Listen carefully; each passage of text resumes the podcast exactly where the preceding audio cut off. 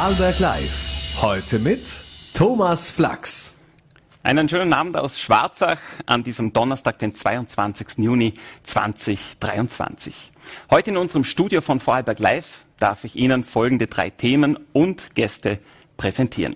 Neben mir nimmt gleich die Medizinanthropologin Dr. Doris Burtscher Platz. Seit wenigen Tagen erst ist sie Vorarlbergerin wieder aus Haiti zurück.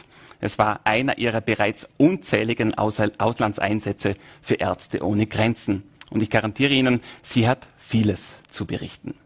Bereits in den Startlöchern steht auch mein zweiter Gast, der Lauteracher Ironman-Triathlet Maximilian Hammerle, der am Sonntag in Klagenfurt als zweitbester Österreicher ins Ziel kam und trotzdem noch lange nicht am Ziel ist.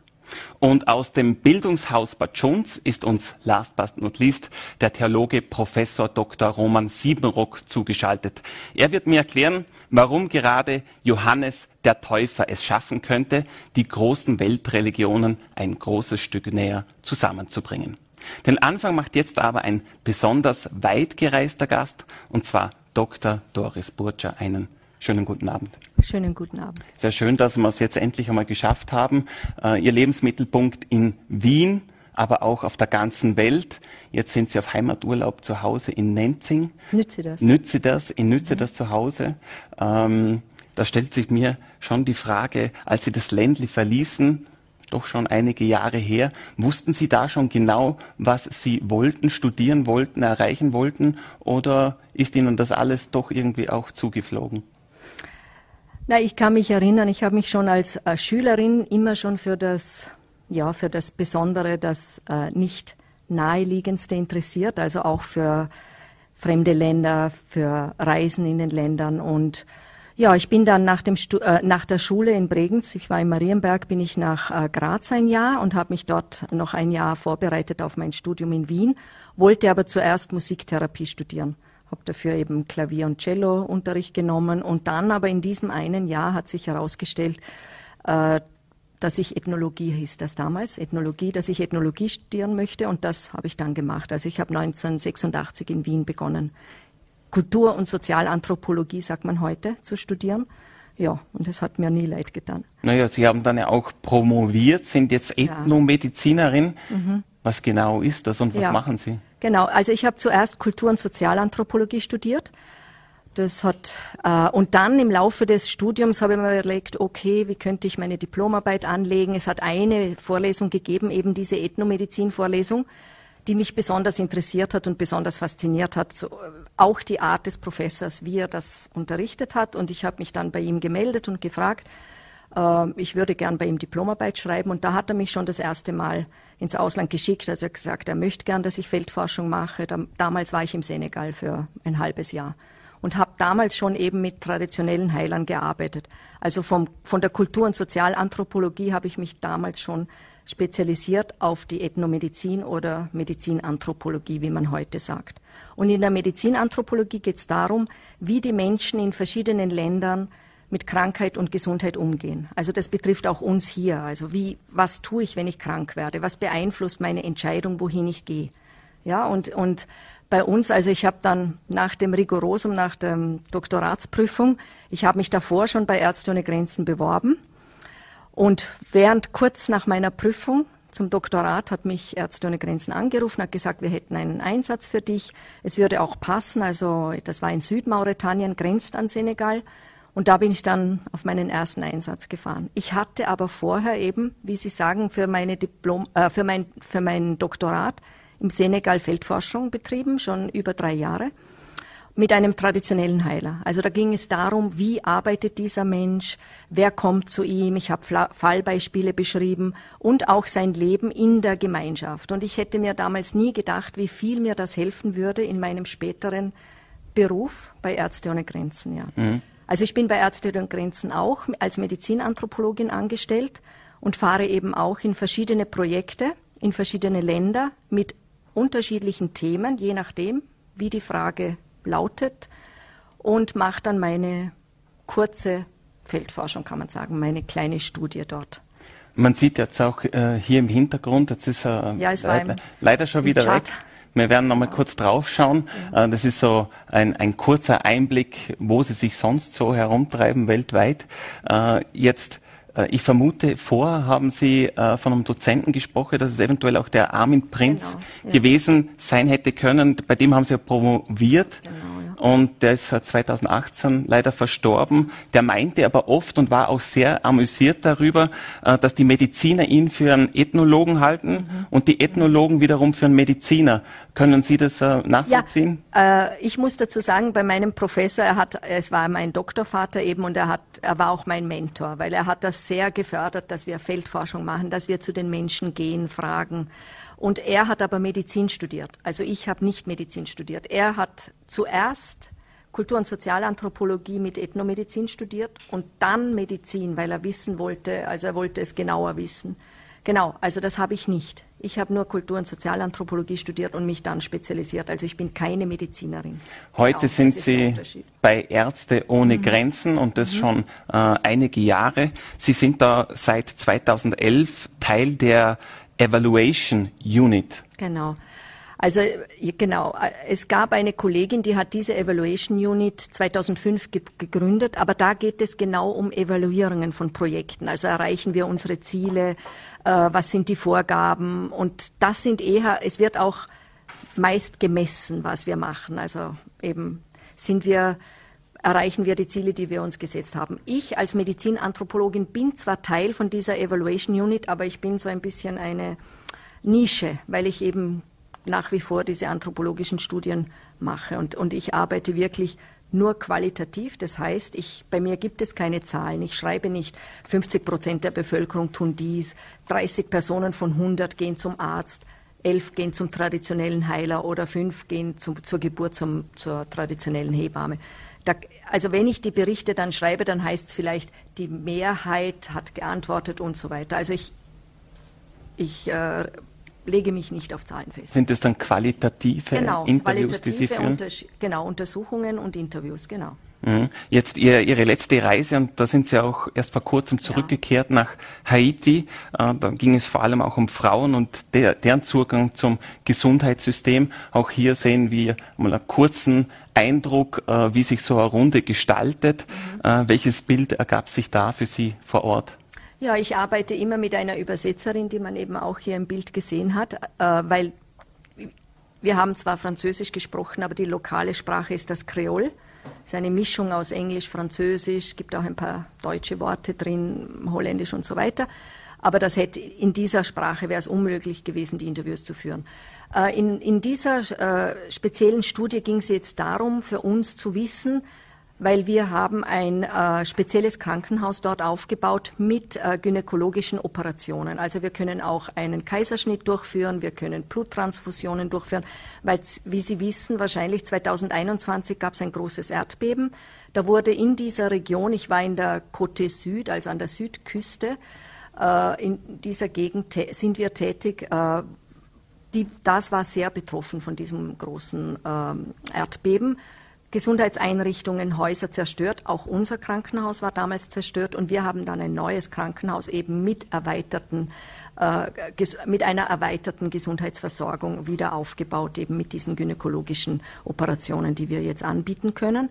Und äh, wir wollen wissen, wo die Frauen zur Geburt hauptsächlich hingehen, weil wir wissen, es gibt gewisse äh, Herausforderungen für die Frauen, weil man muss sich das so vorstellen, das Projekt ist im Tal und hinter dem Tal, es liegt, es ist karibisches Meer, es ist türkisblaues Meer, es schaut wunderbar aus, aber nach, hinter diesem Tal sind die Berge.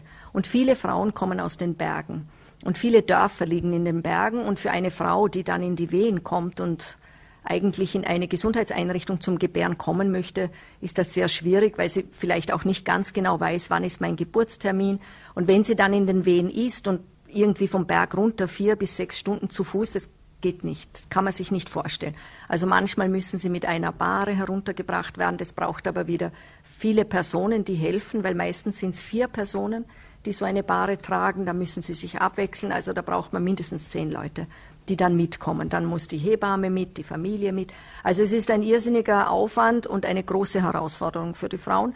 Und das endet oft damit, dass die Frauen dann im Dorf selber äh, die Geburt zu Hause machen unter manchmal auch äh, schwierigen Bedingungen, weil wenn es eine schwierige Geburt ist, wenn die Frauen zum Beispiel Blutungen oder hohen Blutdruck haben, dann kann das zu einer Eklampsia führen. Also das sind dann so stressartige Geburten mit Blutungen und ja, führt halt manchmal zu schwierigen Situationen für die Frauen, manchmal zum Tod. Und dennoch, und dennoch sagen Sie, dass der, Begriff, der, dass der Begriff der Geburtsvorbereitung auch dort zum Tragen kommt. Also nicht nur in unserem Gesundheitssystem, so wie wir es kennen und sich Frauen auf die Geburt vorbereiten, ist es auch unter diesen Möglichkeiten nicht nur notwendig, sondern auch möglich. Ja, also die Frauen machen das immer. Es gibt ja die sozusagen lokale Hebamme, Matronen heißen die dort, zu denen geht eine schwangere Frau. Sie möchte vor allem ähm, wissen, ob das Baby im Bauch gut wächst, ob es in der richtigen Position ist. Und wenn das passt, dann äh, bleibt sie auch oft bei der Hebamme. Aber andere kommen dann auch in die Gesundheitseinrichtung für die äh, vorgeburtlichen Untersuchungen. Das funktioniert eigentlich sehr gut. Es ist eher so, dass die Frauen Schwierigkeiten haben, dann bei der Geburt zu kommen. Und das war eben die Aufgabe, also für mich herauszufinden, woher kommen die Frauen, wie lang ist der Weg, was sind die Gründe, warum sie nicht kommen können, äh, ist es die Distanz, ist es de, äh, der Weg, ist es, vielleicht wollen sie auch nicht kommen, vielleicht wollen sie lieber mit der Hebamme gebären, vielleicht gibt es gewisse Ängste. Funktioniert das Krankenhaus für Sie so? Also ist es die Qualität, die Sie sich erwarten? Ja, weil Qualität kann für jeden was anderes bedeuten, ja. Also, aber das war sehr einfach, weil es hat sich sehr schnell herausgestellt, dass die größte Herausforderung eben die Wege sind, die oft nicht vorhanden sind.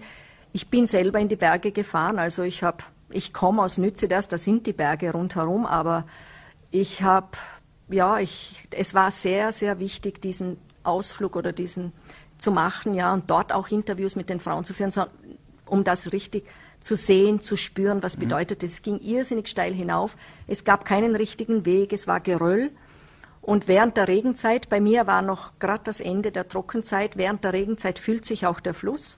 Und dann sind die Dörfer eigentlich abgeschnitten. Mhm, also, das also Entschuldigung, Männer können schon durch den Fluss durch, aber eine schwangere Frau nicht. Mhm. Also wirklich auch die Herausforderung der Mobilität und genau, Erreichbarkeit. Genau, und genau. Äh, da kamen wir auch schon zum Sprechen, dass vielleicht schon die Verfügbarkeit von einem Esel äh, vielleicht helfen würde in manchen Situationen. Ja, also Esel ist Lastentier, aber manche Frauen haben mir auch erzählt, sie haben es versucht. Das war ein Beispiel.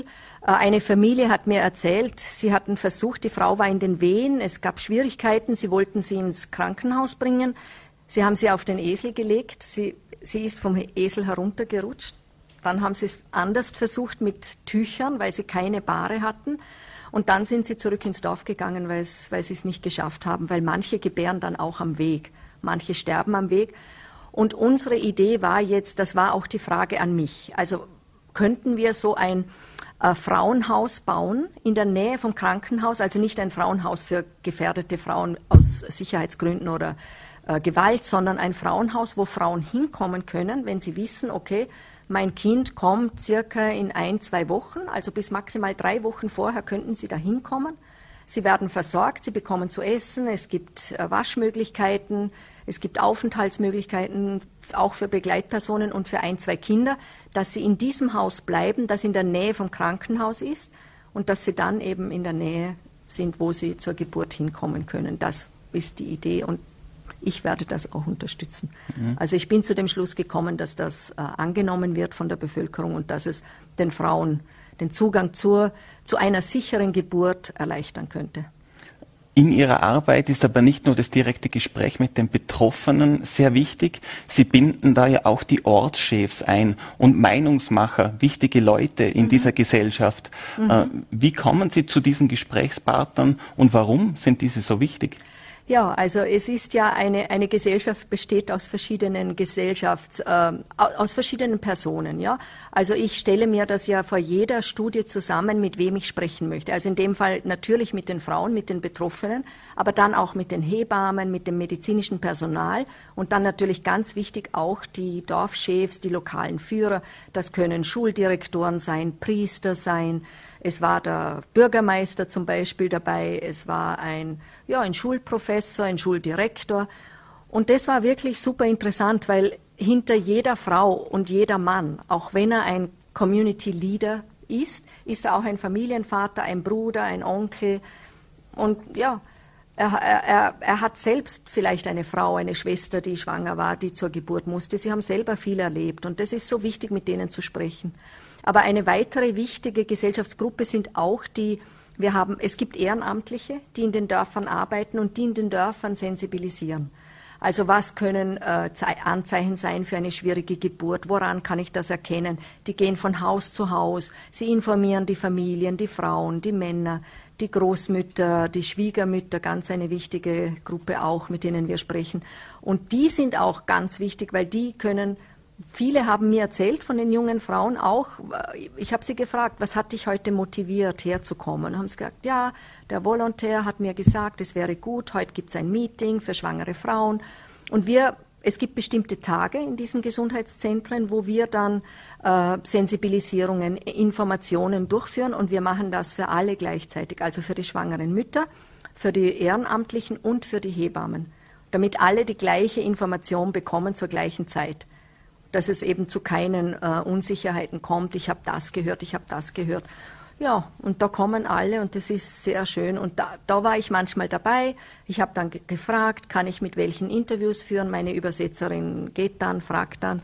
Habe zum Beispiel auch ein Interview gemacht, ein Gruppeninterview mit vier jungen Mädchen. Es waren alle zwischen 17 und 20 Jahre alt, manche schon das zweite Mal schwanger. Und es gibt eben auch Situationen, weil es, die Bevölkerung ist sehr arm. Also das sieht man in den Bergen, sie leben von dem, was sie anbauen. Sie haben immer wieder davon gesprochen, dass das Geld für das Moped das Problem ist, weil sie, sie können, sie gehen von den Bergen zu Fuß runter, dann wäre ein Moped halt sinnvoll, um den Rest der Strecke zurückzulegen. Und wir haben eine Familie gehabt, die weiß nicht, die sind, glaube ich, acht Stunden aber auf der Asphaltstraße ge gelaufen, weil sie sich das Moped nicht leisten konnten. Und es gibt eben junge Mädchen, die Beziehungen mit älteren Herren eingehen, die ihnen das Schulgeld bezahlen, die, die sie unterstützen, teilweise die ganze Familie mit unterstützen.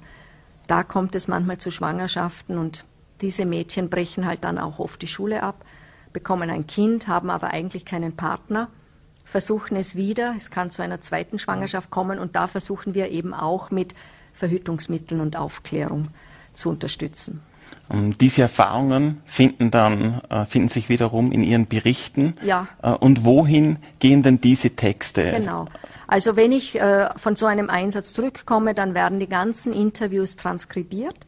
Ich analysiere, ich versuche gewisse Themen herauszulösen, die sich ja schon aus der Fragestellung auch ergeben, weil wenn ich den Auftrag bekomme von Ärzte ohne Grenzen, das und das wollen wir wissen, stelle ich mir das zusammen mit einem Fragebogen und habe schon die Themen. Und dann schreibe ich einen Bericht und der Bericht äh, beinhaltet natürlich auch Empfehlungen. Also was können wir tun, um auf welche Situation oder Herausforderung zu reagieren. Genau. Mhm. Zum jetzt äh, zum Schluss, zum letzten Punkt noch zu mhm. kommen, möchte ich auch gerne noch äh, persönliche Fragen an Sie stellen. Mhm.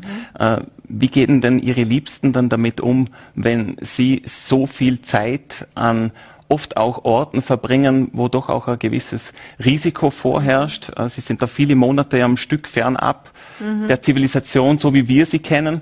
Wie geht da Ihr Umfeld damit um? Äh, Ihnen scheint es ja sehr zu gefallen. Also ich muss sagen, ich bin nicht so lang in den Projekten, meistens zwischen ein bis drei Monaten maximal. Aber ich muss sagen, meine Familie hier in Vorarlberg, die sind das gewohnt weil ich gehe ja schon, ich bin ja während dem Studium schon im Senegal gewesen, immer wieder monatelang, da gab es kein Internet, kein Mobiltelefon.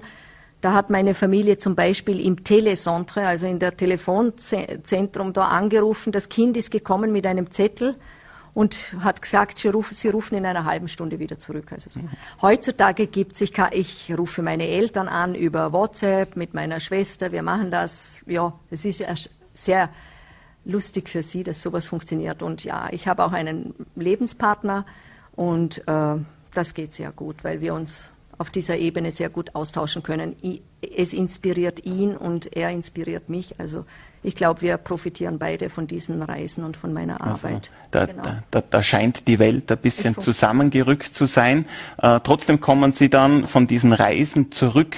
Äh, was schätzen Sie dann wieder was sie vorher nicht gehabt haben, wo man vielleicht nach ein, zwei Monaten schon sehr dankbar ist, auch wieder mhm. zu Hause zu sein. Ja, Nein, es ist immer so, dass, dass ich mir denke, okay, ich werde immer natürlich viel, viel genügsamer und dankbarer.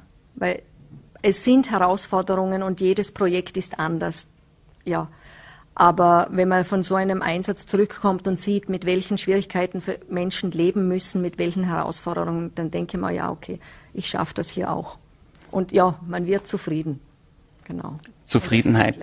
Genau. Ein sehr gutes Schlusswort. Vielen Dank für Ihren Besuch, Frau Dr. Burtscher von Ärzte ohne Grenzen. Ich wünsche Ihnen ein ganz schönes Wochenende und auch ein schönes Wochenende, vor allem hier zu Hause. Danke Vielen Dank. für die Einladung. Danke. Sehr gerne.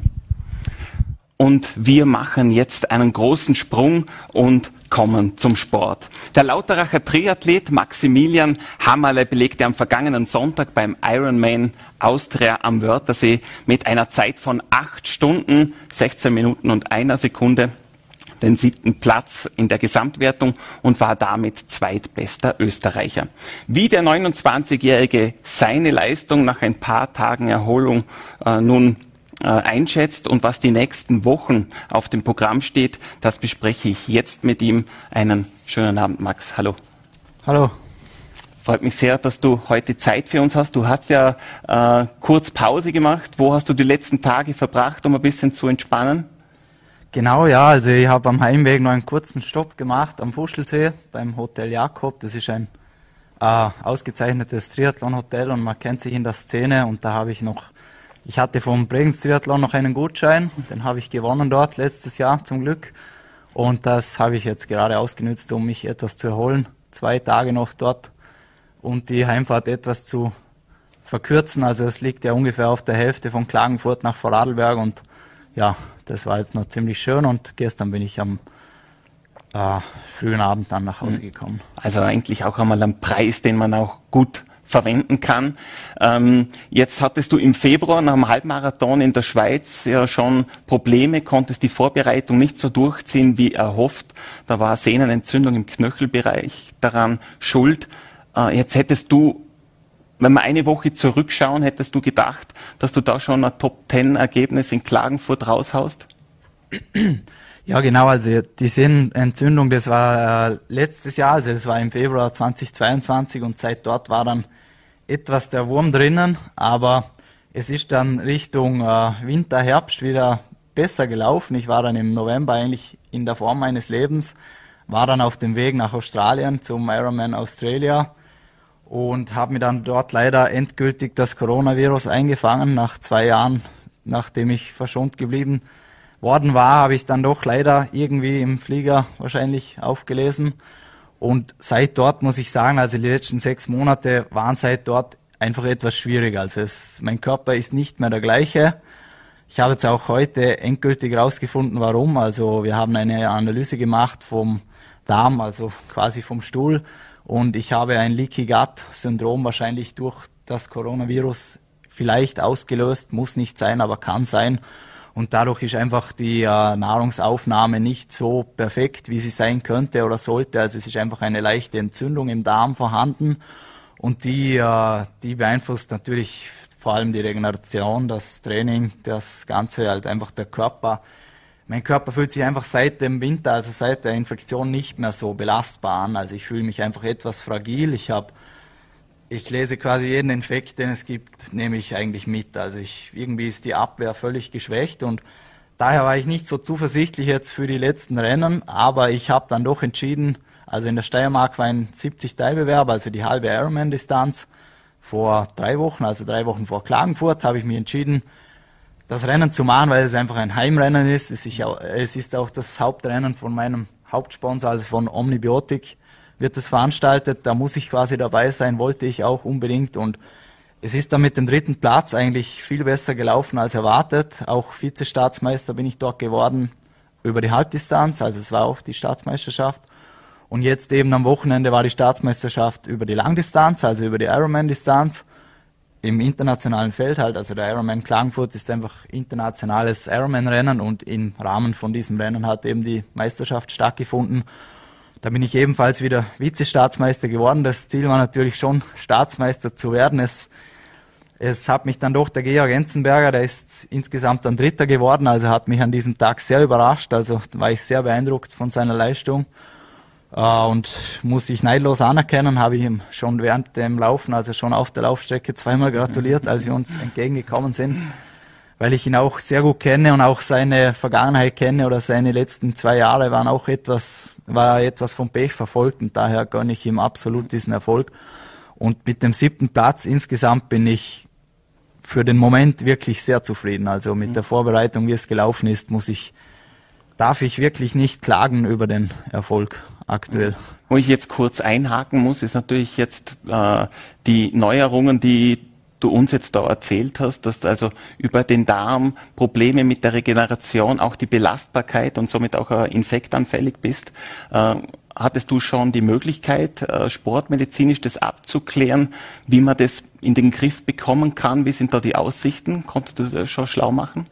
Genau, also ich habe das Ergebnis erst heute bekommen, weil ich habe das gerade vor zwei Wochen mit meinem Team, also Omnibiotik, das ist ja quasi der Spezialist für Darmgesundheit. Omnibiotik kennt vielleicht der eine oder andere aus der Apotheke. Das sind einfach quasi Darmbakterien, die man oral, also im Getränk zu sich nimmt und die fördern einfach die Darmgesundheit. Da gibt es natürlich verschiedene, also da gibt es für Kinder, für Erwachsene, für Schwangere und so weiter und so fort.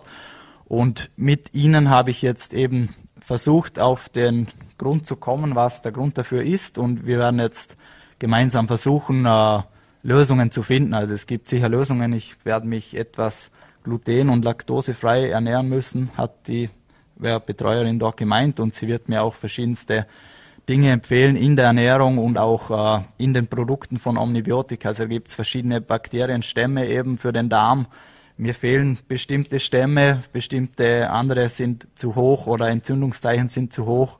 Und ich denke, wenn wir das in den nächsten Wochen in den Griff bekommen, dann dürfte ich endlich wieder zurück zu meiner normalen äh, Belastungsverträglichkeit kommen, weil mir fehlt einfach die Verträglichkeit im Training und jetzt bin ich endgültig, endlich zum Glück, also ich bin jetzt eigentlich froh über das Ergebnis, weil ich schon gerätselt habe in letzter Zeit, was es eigentlich ist, also weil, was mir eigentlich fehlt, weil ich bin eigentlich wieder gesund. Ich habe mich von Corona eigentlich sehr gut erholt, habe mir auch die Zeit gelassen dort im Winter, im Dezember und so weiter. Und es ist danach auch wieder eigentlich ganz gut gelaufen. Habe leider im Mai eben nochmal einen Virus eingefangen, auch wieder, der die Lunge betroffen hat und eben die Betreuerin von Omnibiotika hat eben gemeint, eben wenn der Darm nicht passt, also wenn die Darmgesundheit nicht vorhanden ist, dann ist eben auch Lunge, Abwehr, alles für Immun, äh, für mhm. kleine Infekte ist man einfach viel anfälliger und daher habe ich auch das Gefühl, ich, wenn ich fünf Minuten im kalten Wasser schwimme, ich habe schon wieder einen leichten Husten und solche Dinge. Also da wird jetzt sicher, werde ich sicher wieder stärker rauskommen und mein Ziel ist einfach gar nicht irgendwie ein spezielles Rennen jetzt in nächster Zeit, sondern einfach wieder gesund und wirklich aus der Tiefe heraus, aus meinem Körper heraus wieder diese alte Stärke zu finden, weil die die geht mir etwas ab zurzeit. Also die Gesundheit liegt bekanntlichermaßen im Darm. Das wissen genau. wir jetzt auch und werde ich dabei ja. unterstützt. Äh, jetzt dennoch wirst du ja das ein oder andere Rennen im Blick haben. Äh, ein Triathlet, der das äh, professionell macht, wie du, der muss doch irgendwo auch Nizza im Kopf haben und der wird sich auch überlegen, wo könnte ich mir noch einen Slot ergattern und wo werde ich an den Start gehen. Äh, was geistert dir im Kopf herum? Genau, ja, also die Weltmeisterschaft findet ja heuer zum ersten Mal in Nizza statt, also die Weltmeisterschaft der Männer über die Langdistanz. Äh, findet schon am 10. September statt und daher ist auch das Qualifikationsfenster etwas kleiner oder etwas kürzer. Und das letzte Rennen für einen möglichen Slot wird äh, Lake Placid sein, also Ironman Lake Placid. Findet in viereinhalb Wochen statt, also vom Sonntag weg, von Klagenfurt weg waren es fünf Wochen. Und ich hoffe oder ich weiß es eigentlich, dass dieser Zeitraum sich ausgehen müsste, um dort eine gute Leistung zu bringen und werde jetzt alles darauf setzen, dort vielleicht noch das Ticket zu ergattern. Es wird schwierig, das weiß ich. Es ist nicht einfach, das WM-Ticket zu holen. Es wollen sehr viele das WM-Ticket holen. Also. Es gibt dort zwei Tickets bei diesem Rennen. Also ein, eigentlich ist ein Top-2-Platz äh, die Bedingung, es zu holen, es sei denn, der der Gewinner hat schon einen Slot, dann rückt der Slot einen Platz weiter. Aber ja, also ich werde alles versuchen. Ich gehe nicht dorthin, um irgendwie Spaß zu haben nur, sondern schon um ein gutes Rennen zu machen und das Bestmögliche herauszuholen. Und an einem guten Tag, also wenn alles klappt, traue ich es mir auch zu. Also sonst würde ich nicht hingehen, sondern ich traue es mir absolut zu. Nur müssen natürlich die nächsten Wochen jetzt auch dementsprechend gut verlaufen. Also du hast es ja schon angesprochen, dass die Bewerbe der Männer und äh, Männer und Damen äh, getrennt wurden. Die Damen starten äh, in Hawaii dann erst später, einige genau. Wochen später. Ja. Die Männer in Nizza. Das ist jetzt in der Szene nicht nur gut angekommen. Äh, wie geht's dir mit dieser Aufsplittung von Damen und Herren? Wie findest du das Ganze? Ja, also ich finde es grundsätzlich nicht schlecht. Ich habe auch die ganze Kritik nicht so ganz verstanden, weil es ist dann dafür zweimal ein großer Event, zweimal große Möglichkeit für Sponsoren, auch für die Ironman-Sponsoren, sich zu präsentieren weltweit. Und ich denke, ich denke, Nizza hat sicher ein großes Potenzial. Also die Kulisse dort und das, ja, die ganze Atmosphäre und so mit dem Laufen an der Promenade und so weiter.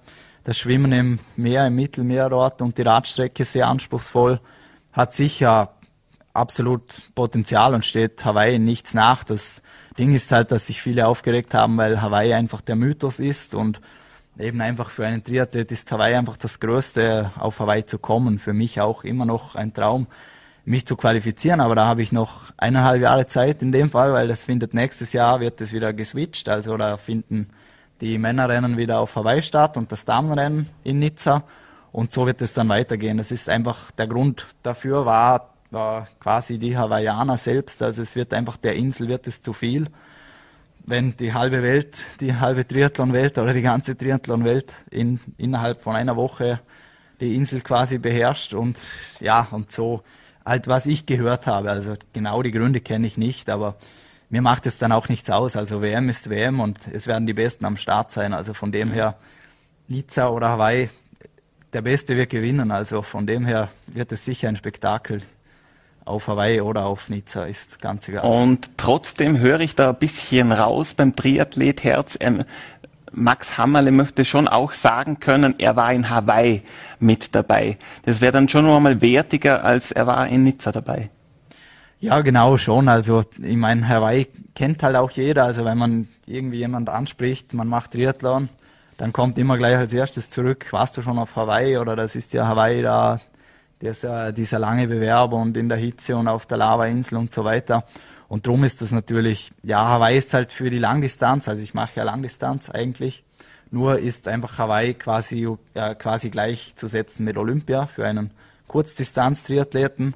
Und da ist es schon das größte Ziel, das man eigentlich haben kann als Ironman-Athlet auf Hawaii zu kommen. Es ich habe es leider zweimal ganz knapp schon verpasst in meiner Karriere, aber ich extrem wird nicht aufgegeben, sondern ich arbeite weiter hart an mir und ich traue mir es absolut zu. Es gehört natürlich immer das Quäntchen Glück dazu und das hat vielleicht bis jetzt noch ein wenig gefehlt, aber man hat es beim Georg gesehen, also der hat sich sicher am Wochenende nicht das WM-Ticket erwartet, glaube ich. Also der wollte einfach ein gutes Rennen machen, hatte jetzt etwas Pech die letzten Rennen und ist ruhig geblieben, das ist immer das Wichtigste, einfach ruhig bleiben, weiter sein Ding machen und dann die nächsten Chancen wieder wahrnehmen und versuchen, das Beste zu geben. Und es kommt sowieso immer, wie es kommt. Also man kann jetzt nicht sagen, es läuft so und so, es läuft dann eh immer ganz anders beim Rennen, wie man sich davor erwartet oder erhofft.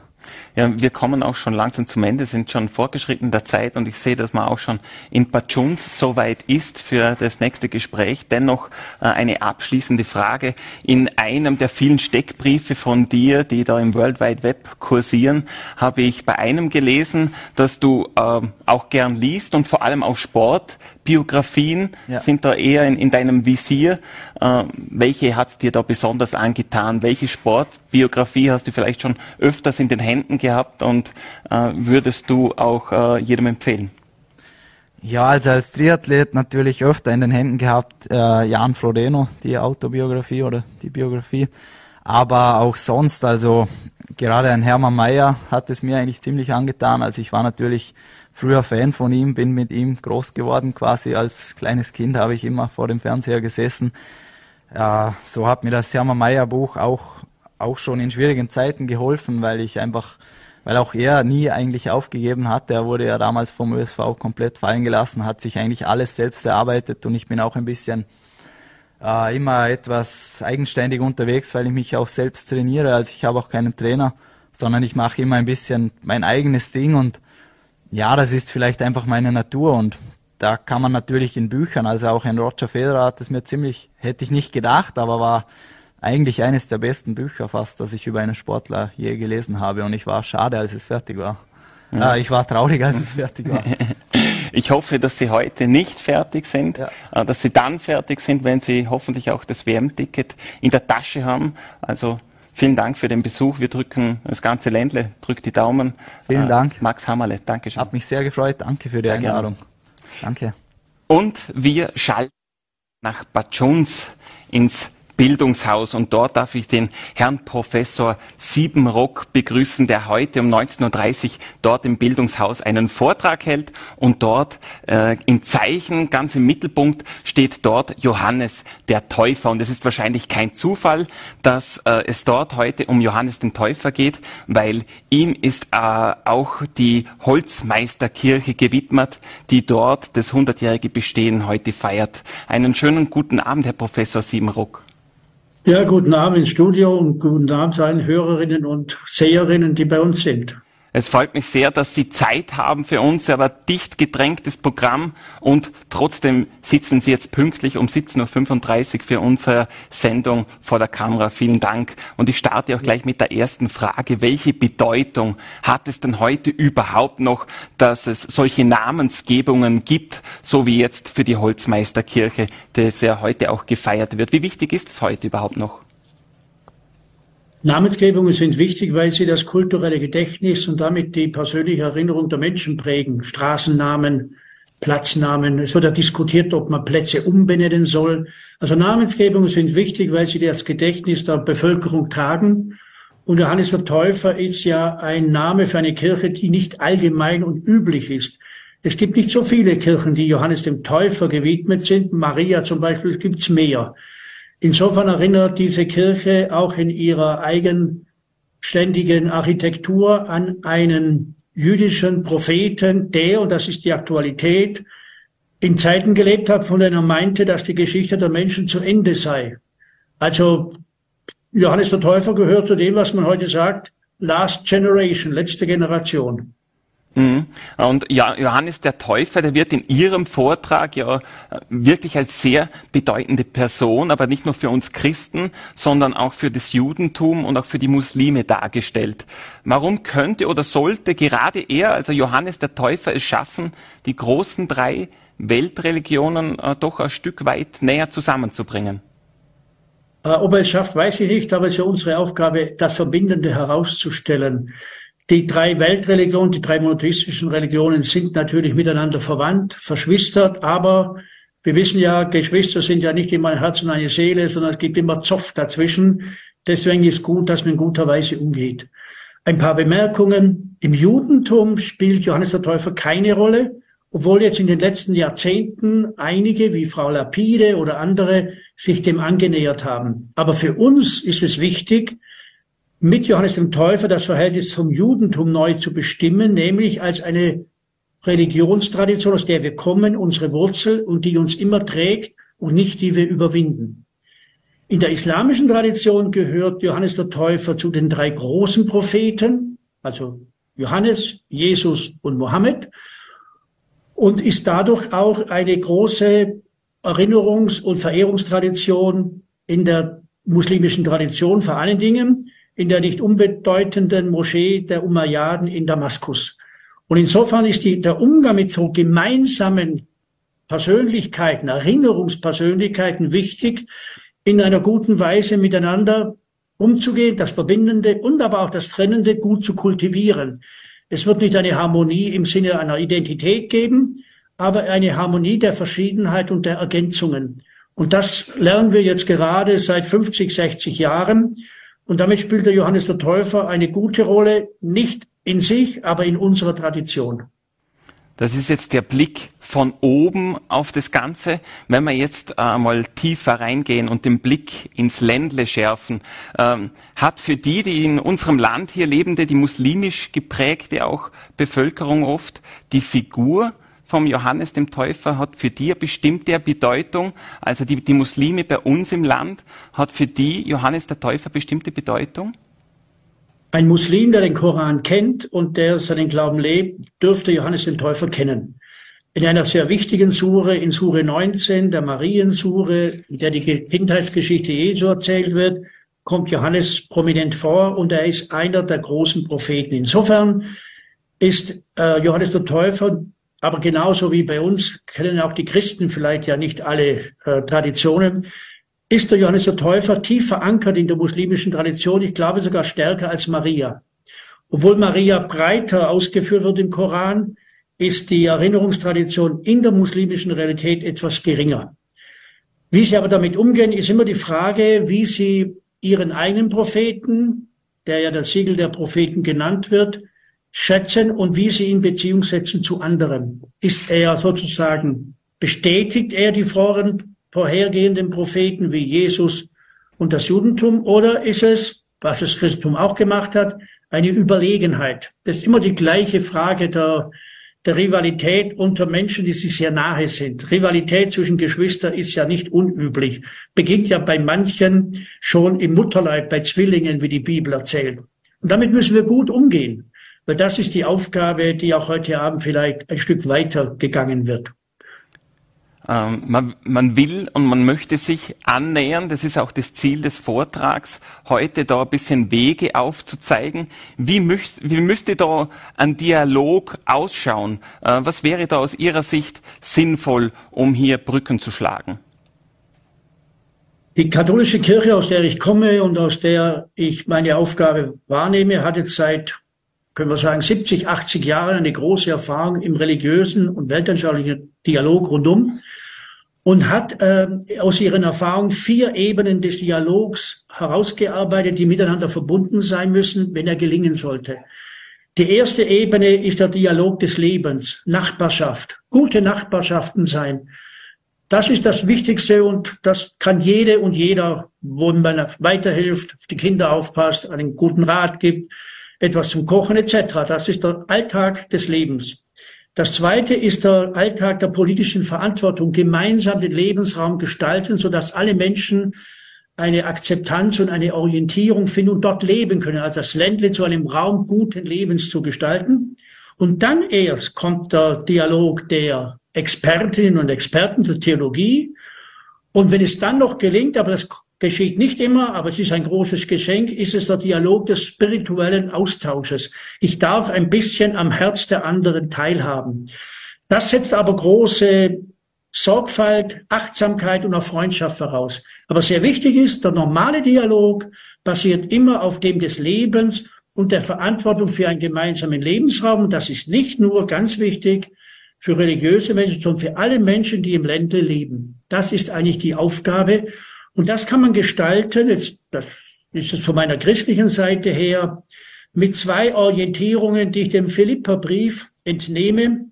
Im Philipperbrief wird beschrieben, welche Haltung Jesu gehabt hätte.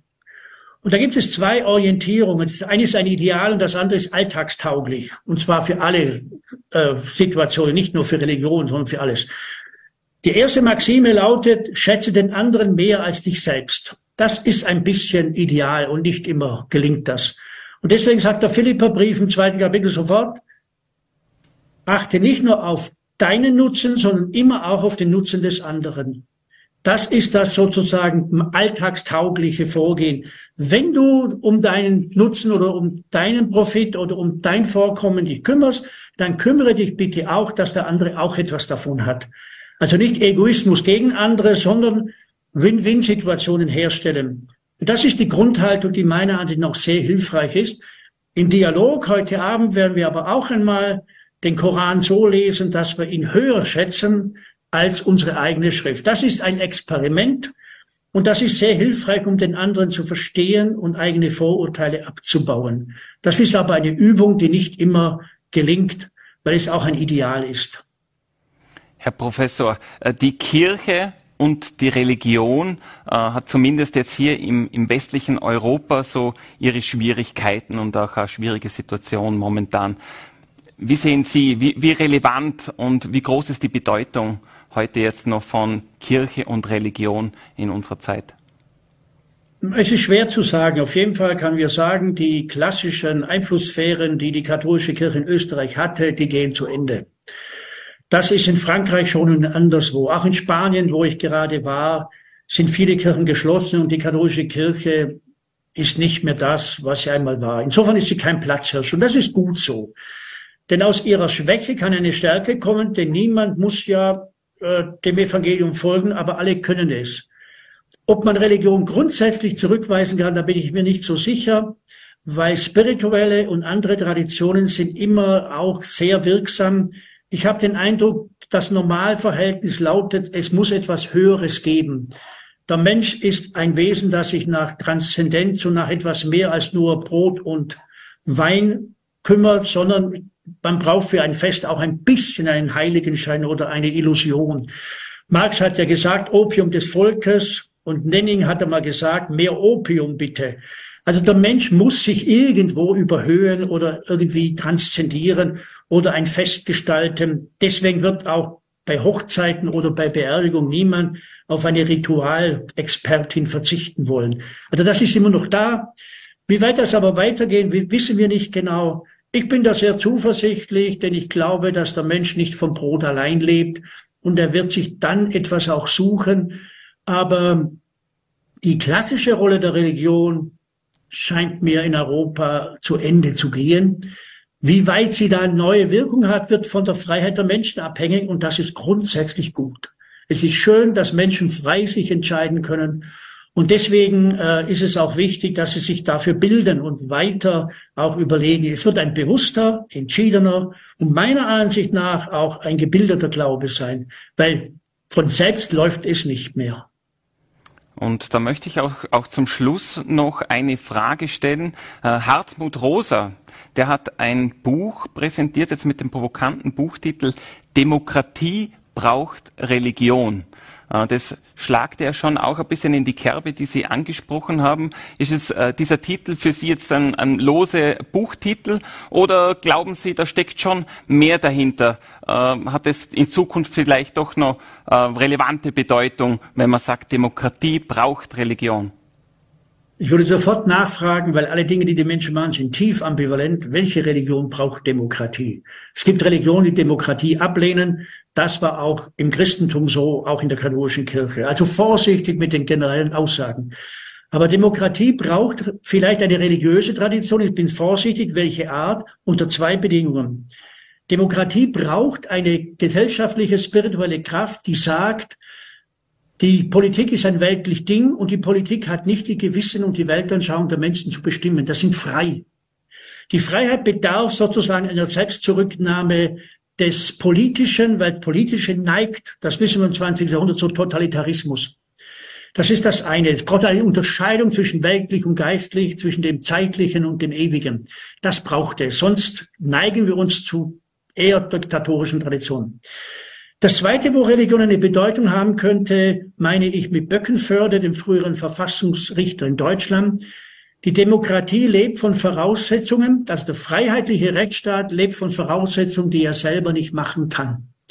Der freiheitliche demokratische Rechtsstaat lebt von den freien Zustimmungen der Bürgerinnen und Bürger.